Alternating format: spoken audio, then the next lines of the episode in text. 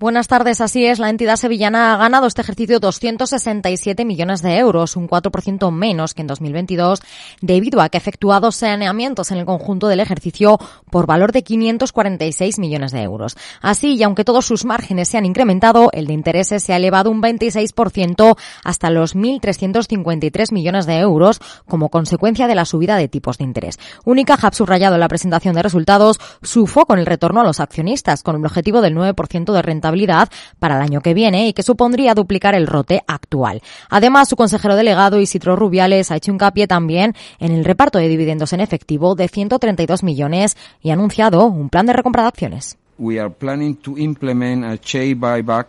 Tenemos previsto llevar a cabo una recompra de acciones del 4%. Es muy positivo gestionar el negocio con un colchón de solvencia. Nos da opciones y flexibilidad y eso quiere decir que hemos empezado a poner a trabajar aparte de nuestro exceso de capital este trimestre. Además, Rubiales ha anunciado así las perspectivas de futuro de la entidad.